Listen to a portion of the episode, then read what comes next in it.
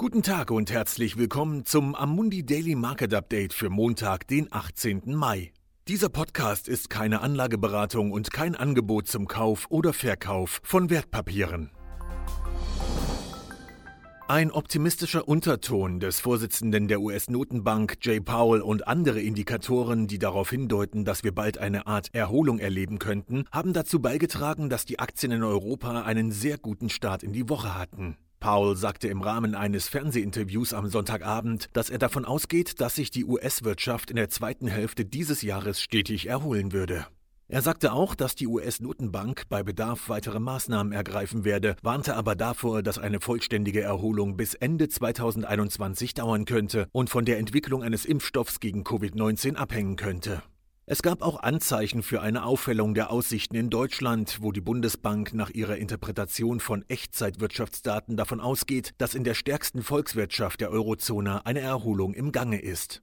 Italien, eine der schwächsten Volkswirtschaften der Eurozone, unternimmt heute einen wichtigen Schritt zur Wiedereröffnung im Rahmen von Phase 2. Geschäfte, Bars, Cafés, Restaurants, Friseure und Museen können nach mehr als zwei Monaten ihre Geschäftstätigkeit wieder aufnehmen, wenn auch mit Sicherheitsbeschränkungen.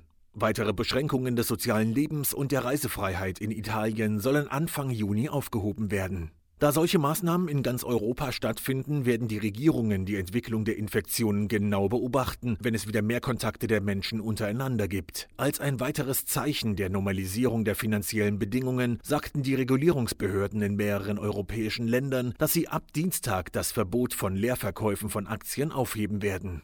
Trotz des Hintergrunds weiterer Spannungen zwischen den USA und China stiegen die Märkte in Asien heute und der Bloomberg Euro-Index stieg um 2% auf 221,3. Auch die US-Futures sind fester. Die Ölpreise zogen ebenfalls wieder an, in der Hoffnung, dass sich die Nachfrage leicht erholen könnte. Der Rohölpreis der Sorte Brent stieg um 3,6% auf 33,70 US-Dollar und erreichte damit den höchsten Stand seit sechs Wochen.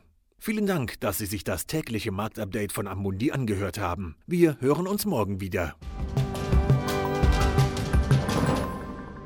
Dieses Material dient nur zu Informationszwecken, ist keine Empfehlung, Finanzanalyse oder Beratung und stellt keine Aufforderung, Einladung oder Angebot zum Kauf oder Verkauf von Wertpapieren und Dienstleistungen dar. Dieses Dokument wird von Amundi herausgegeben und sofern nicht anders angegeben, sind alle geäußerten Ansichten die von Amundi zum Zeitpunkt der Veröffentlichung. Diese Ansichten können jederzeit ohne vorherige Ankündigung aufgrund von Markt- und anderen Bedingungen geändert werden und es kann nicht zugesichert werden, dass Länder, Märkte oder Sektoren sich wie erwartet entwickeln werden. Amundi übernimmt keinerlei Haftung, weder direkt noch indirekt, die sich aus der Verwendung der in diesem Material enthaltenen Informationen ergeben könnte. Amundi kann in keiner Weise für Entscheidungen oder Investitionen verantwortlich gemacht werden, die auf der Grundlage der in diesem Material enthaltenen Informationen getroffen werden. Die Prospekte und Kundeninformationsdokumente für die von der Amundi-Gruppe angebotenen Fonds finden Sie auf der jeweiligen Website.